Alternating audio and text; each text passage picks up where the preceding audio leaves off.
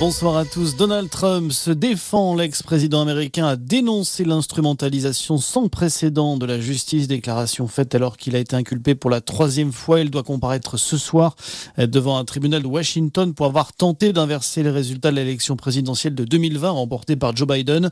Le milliardaire a d'ailleurs accusé l'actuel pensionnaire de la Maison Blanche d'être à l'origine de ses ennuis judiciaires. En France, le rappeur L'Homme Pâle visé par une plainte pour viol. Une enquête a été ouverte par le parquet de Paris. Les faits se seraient déroulés en 2017 à New York.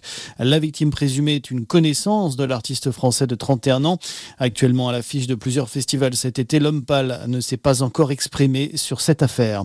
Grosse pagaille à l'aéroport d'Orly. Une panne du système de bagages au terminal 4 perturbe actuellement les vols. Des retards parfois importants sont signalés. Un coup dur pour la plateforme en pleine période de vacances estivales.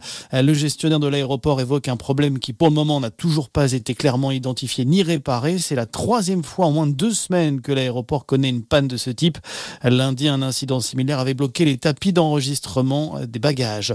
Direction les Bouches du Rhône où le risque d'incendie sera très élevé demain. Le département a été placé en alerte rouge par le dispositif météo des forêts. Sept des 25 massifs forestiers du territoire seront fermés. C'est ce qu'a annoncé la préfecture. On va terminer avec euh, deux mots de football avec Daman Dembélé de plus en plus proche du PSG. Euh, son club, le FC Barcelone, a donné son accord total pour son transfert à Paris, montant estimé 50 millions d'euros.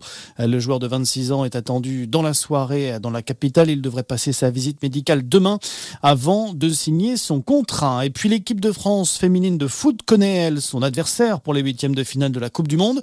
Ce sera face au Maroc, rencontre à suivre mardi à 13h. À noter aujourd'hui l'élimination surprise des Allemandes en phase de poule. Voilà pour l'actualité. Bon début de soirée à tous.